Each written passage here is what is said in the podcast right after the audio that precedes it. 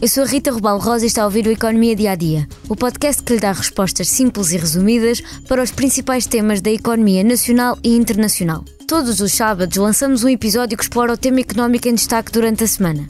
Por esse motivo, hoje falamos da TAP, cujos moldes da privatização foram conhecidos esta semana. O Governo aprovou hoje o decreto-lei que inicia o processo de reprivatização da TAP.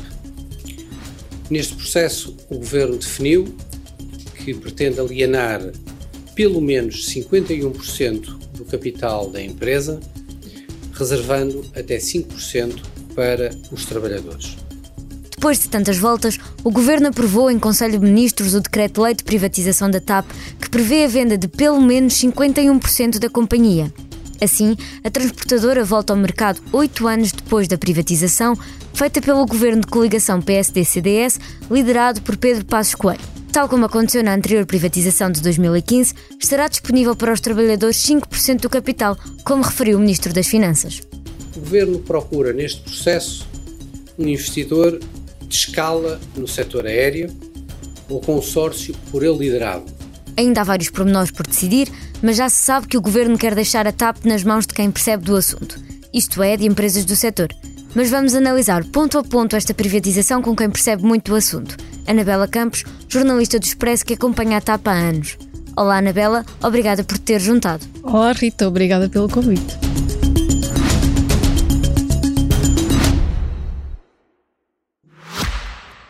Já visitou hoje o BPI Expresso Imobiliário? Agora pode calcular o valor da sua propriedade e guardar a documentação da sua casa e do recheio numa nova área pessoal única no mercado. E ainda ficar a saber quanto pode pagar por uma casa, localizá-la com uma pesquisa por polígonos e conhecer as soluções de crédito habitação BPI. BPI Expresso Imobiliário.pt Quem compra e quem vende na mesma página. O governo quer privatizar pelo menos 51% da TAP. Mas o que é que significa este pelo menos? Quer dizer que ainda não há nada decidido? Uh, eu acho que eles ainda não decidiram exatamente a percentagem de capital que querem uh, privatizar e, e pode chegar aos 100%. O Primeiro-Ministro já, já disse isso e, e, é uma hipótese em cima da mesa. Eu acho que uh, esta um, faixa aqui de intervalo tem a ver com, com o facto de eles ainda não terem começado verdadeiramente, ainda não começaram as conversações com os candidatos, que são três. Um, para já, os que se conhecem, não é? Que são as grandes companhias europeias, as gigantes uhum. europeias, a, a, Lufthansa, a, a Air France KLM e a IAG, que, que, que, junta a British com a Ibéria, uhum. uh, e portanto eu penso que vai decorrer muito uh, dessas negociações, do, do, que é que eles tiverem para oferecer uh, do que, e do, da exigência deles também, porque vai, não vai ser fácil ao Estado convencer estes grupos a ter menos do que 100%. Ok, mas o Primeiro-Ministro disse que até poderia ir até aos 100%, mas agora o Medina disse que 5% são para os trabalhadores, portanto, na teoria, o máximo há de ser 95%. Ah, sim, sim, claro, claro. Enfim, vamos ver se os trabalhadores vão estar interessados porque são eles. questão de expressão. Exato. Uh, então. Uh, sim, serão 95%, exato, exato, mas no fundo, é, no fundo o que isso significa é perderem, serem completamente o capital, uh, o Estado sair completamente do capital. E vamos ver se, se, os trabalhadores vão estar ou não interessados, porque na última privatização de 2015 acabaram por perder tudo quando uhum. o Estado uh, fez um aumento de capital em 2021 para a saída de, de Humberto Pedrosa e, e, naturalmente os trabalhadores não acompanharam e portanto uhum. não sei se estão com um gato escaldado de água fria tem medo ou se realmente acham que querem ter uma palavra a dizer e se claro. acham que conseguem ter com 5%. E, e quando é que o Executivo pretende ter esta privatização pronta? Uh, o, plano, e uh, já tinha sido dito, e, e Fernando Medina uh, reafirmou esta semana, ontem, o, na quinta-feira o mesmo, que é ter concluído o processo em 2024, mas enfim, ele também disse vai depender muito das, das conversas que vão ser tidas, vai ter, ter depender muito também de alguma interação com Bruxelas, porque isto terá que ir à concorrência provavelmente, e, e portanto é, é, um, é um plano que pode ser, uma data que pode ser movível, mas, mas esse é, é o plano o plano deles, okay. do governo. Já tinha escrito que o hub de Lisboa, para quem nos está a ouvir, o aeroporto de, de Lisboa, uh, é um ponto importante para a decisão final de, de quem é que ficará à frente da, da TAP. Uh, por que razão é tão importante?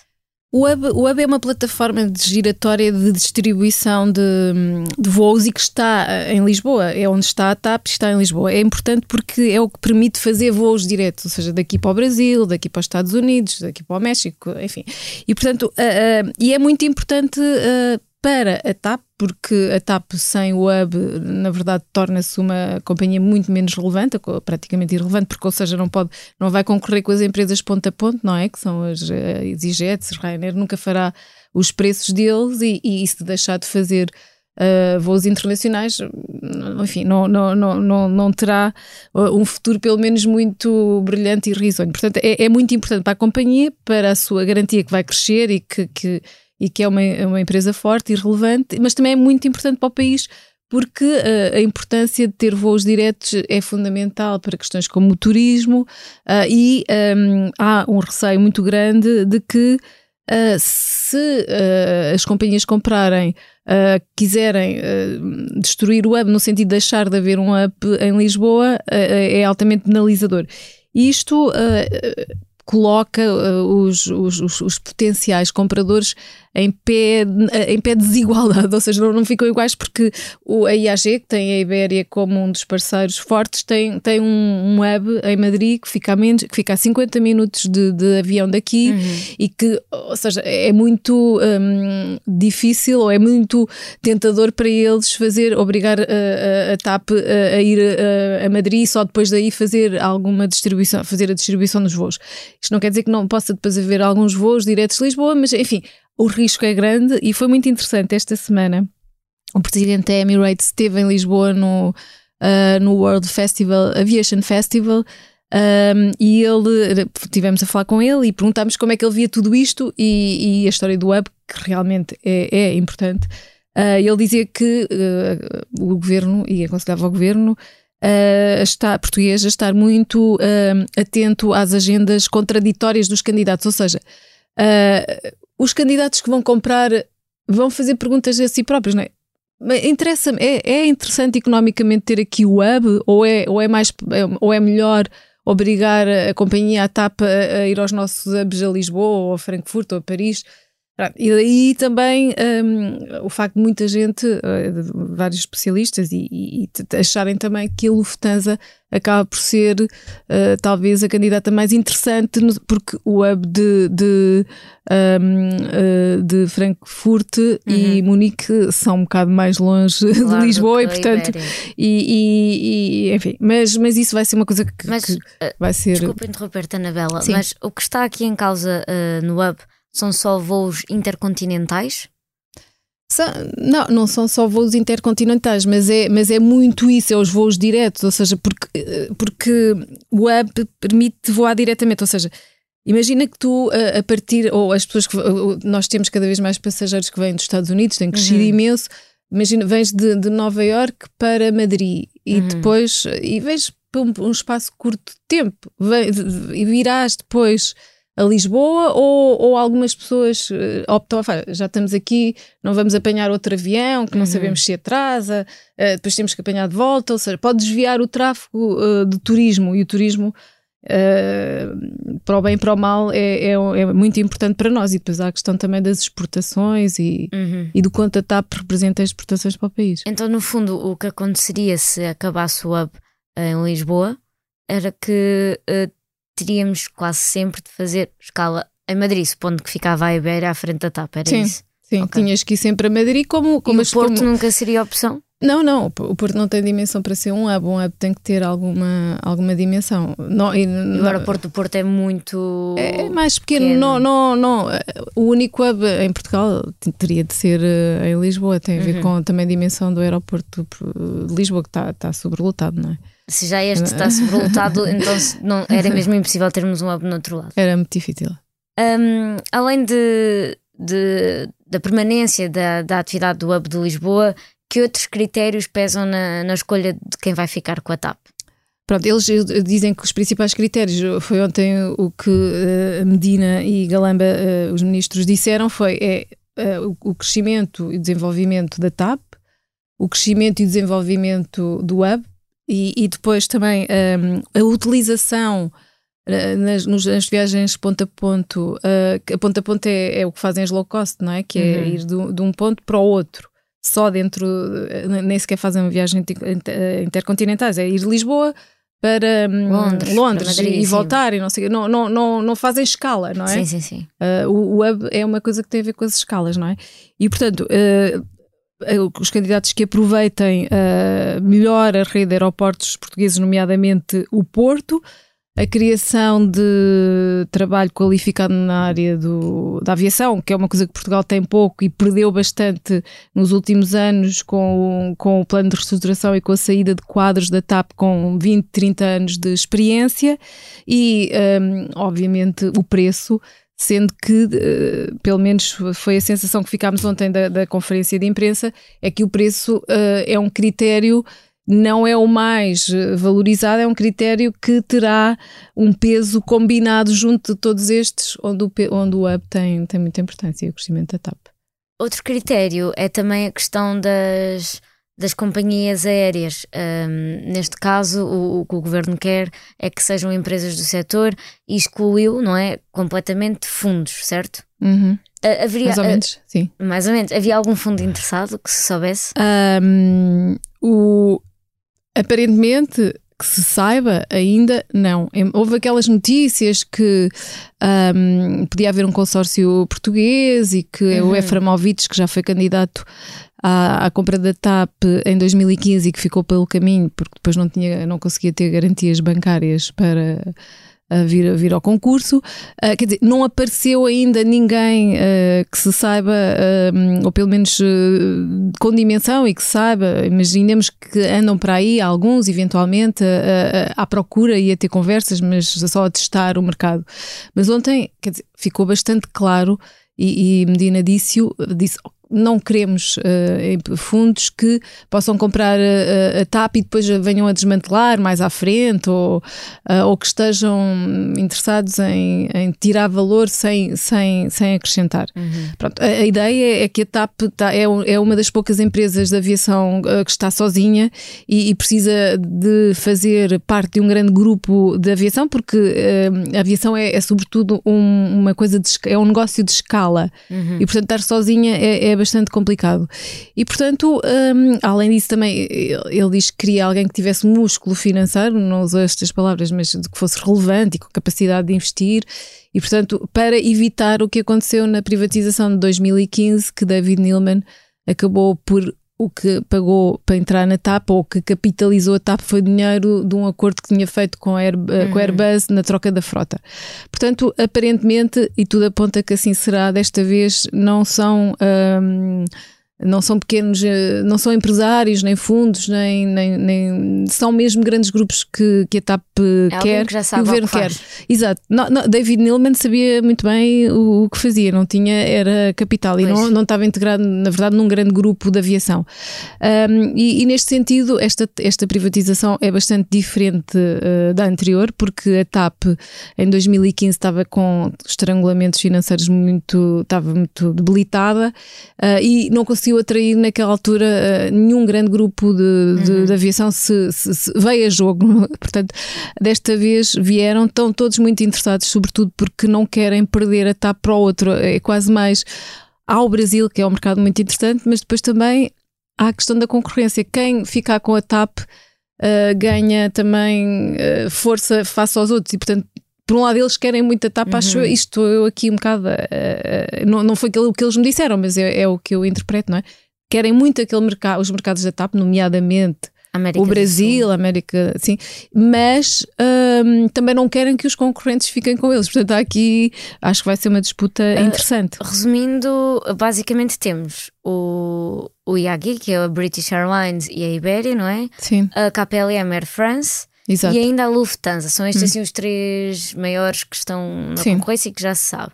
Uh, o que é que cada um deles pode trazer para a TAP e porque é que estão interessados? Assim, se conseguires resumir. Bem, eu, eu já Já, já disse um bocadinho sim, porque sim, é que sim. eu acho que eles estão interessados, porque a TAP tem de facto rotas muito interessantes no Brasil, tem uh, 11 destinos uh, diretos para o Brasil e, e, é quem tem mais destas três companhias, os outros têm dois, três, uh, estão nas principais cidades, uh, estão em São Paulo e no Rio de Janeiro, mas depois não têm aquela dispersão uh, que a TAP tem.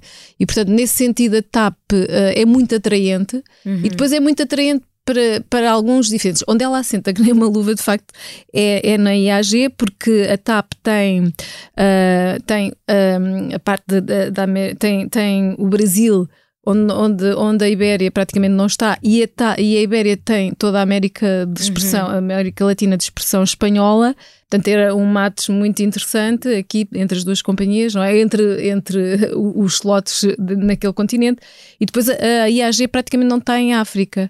E, portanto, a, a TAP está, e nesse sentido, eh, era, era, parece-me um, é, é, interessante para e por eles. Por outro lado, as outras duas companhias, os outros dois grupos, aliás, querem, não querem que a, que a IAG fique não, totalmente não, com a América do Sul. Não querem. E depois, seria, e depois, claro que também todas elas eh, também, também estão interessadas, obviamente também estão interessadas uh, no Brasil e na, na, na, na, posição geográfica da TAP e, e é sempre interessante um, juntar rotas e, e, tirar do caminho um, um concorrente. Portanto, um, aliás, a Lufthansa já esteve interessada na TAP quando ela era de David Neilman e, e chegou a equacionar comprar uma participação minoritária, mas depois veio a pandemia e o processo ficou pelo caminho. Agora, das três, é aquela que parece menos posicionada no terreno, porque acabou de comprar a italiana ITA, uhum. um, que é uma empresa mais pequena que a TAP uh, e que está sobretudo no mercado uh, europeu. Um, não sabemos até que ponto é que, até onde é que um, a Lufthansa quer ir. Não, é? capital eles têm, todos eles estão bastante confortáveis. Sim. Todos eles, aliás, nós temos um trabalho este fim de semana no Expresso uh, onde, tem, onde estão esses valores e onde, está uhum. rota, onde estão as rotas onde eles coincidem e, uh, e de facto o balanço, todos eles uh, têm balanço para ir à, à, privatização. A Lufthansa talvez a que, a que seja melhor, esteja melhor forrada, mas não, acho que não vai ser por uma questão de dinheiro. Agora, também acreditamos que quem está disponível para pagar mais é a IAG, okay. é a Ibéria, claro. E há algum que se saiba uh, que o governo tenha preferência? Enfim, eu agora mais recentemente não, não sei se mudou, mas havia inicialmente uma preferência uh, pela Lufthansa, uhum. até porque os alemães, uh, sempre o investimento alemão em Portugal Uh, é sempre muito feliz no sentido em que se mantém durante décadas, uh, cria emprego qualificado, é, é muito. É um, é, há quem acho que os alemães são o melhor amigo do, de Portugal uh, em termos de investimento, portanto, há uma relação de confiança forte. Uhum. e portanto, e também a Lufthansa é provavelmente o, a companhia que pode ter menos interesse em, em, desvalorizar o hub de Lisboa porque é mais longe, não é? Uhum. Um, estamos mais aqui na ponta, mas junto ali à, América do Norte e do Sul, Portugal fica mais perto. Portanto, uh, era muito esta a ideia. Era, Pedro Nuno Santos tinha também essa, essa, esse favoritismo em relação à Lufthansa e penso que o Primeiro-Ministro também, mas entretanto as coisas foram evoluindo e também há algumas pessoas. Uh, achar que Air France KPLM, dentro do governo, achar que Air France KPLM é interessante porque é um modelo em que uh, não há uma verdadeira fusão entre as empresas e, e o Estado mantém uma participação uh, ativa forte e, e, e, ainda pode ter uma palavra a dizer. Enfim. Um, ainda há pano para mangas. muito pano para mangas e, depois a última, uh, dizer, é preciso dizer também que um, a gestão do Estado na TAP não foi muito feliz e teve episódios muito um, complicados e, e, pouco benéficos para a companhia, como sabemos, assistimos isso ao longo do último ano. Ao longo dos últimos, na verdade, dois anos ou três, e, e portanto, um, enfim, é, é, é interessante uh, ver até que ponto é que uh, se vai, se vai o, o, Estado vai, o, o Estado e o Governo vão conseguir aqui construir uh, uma privatização que, que acrescente de facto valor à TAP, que torna a TAP uma empresa mais uh, bem gerida e melhor, uh, se bem que ela agora até está no, no bom caminho, tem lucro. Uhum. E as, os ventos que nos vêm lá dentro é que a administração liderada por Luís Rodrigues está a fazer um excelente trabalho e conseguiu apaziguar uh, os trabalhadores e as coisas estão a correr melhor. É importante, se calhar, também que a TAP parta para outros voos e se junta a um grupo, porque sozinha provavelmente uh, não, não, não conseguirá sobreviver. Tem sobrevivido, é, é preciso dizer, mas ficará melhor, uh, com, bem, um melhor, melhor, bem acompanhada. Agora, também há uma coisa que deixa-me só dizer, Rita, que uh, os sindicatos não estão aqui a, a, meter algum pé travão, querem que o Estado continue lá, e há um sindicato muito importante e com muita representatividade e antiguidade dentro da TAP e que tem muita sensatez, que é o Citava, e que hum, está a questionar a pressa e acha que a TAP devia consolidar estes, uh, este bom trajeto que está a ter e só depois ser privatizada parcialmente, nunca uh, a 100%. Certo é que há muita negociação ainda pela frente neste, neste processo. Uh, Anabela, muito obrigada. Foi mais uma conversa aqui no nosso podcast Economia Dia a Dia. Antes de fecharmos, convido a ouvir o mais recente episódio do podcast Liberdade para Pensar, onde viajámos até 2005, ano em que José Sócrates conseguiu a primeira maioria absoluta para os socialistas. A sonoplastia deste episódio ficou a cargo de Ana Marques e João Martins. Obrigada aos dois. Assim, obrigada por estar desse lado. Se tem questões ou dúvidas que gostaria de ver explicadas no Economia Dia a Dia, envie um e-mail para rrrosa.expresso.empresa.pt. Voltamos já na segunda com mais novidades económicas.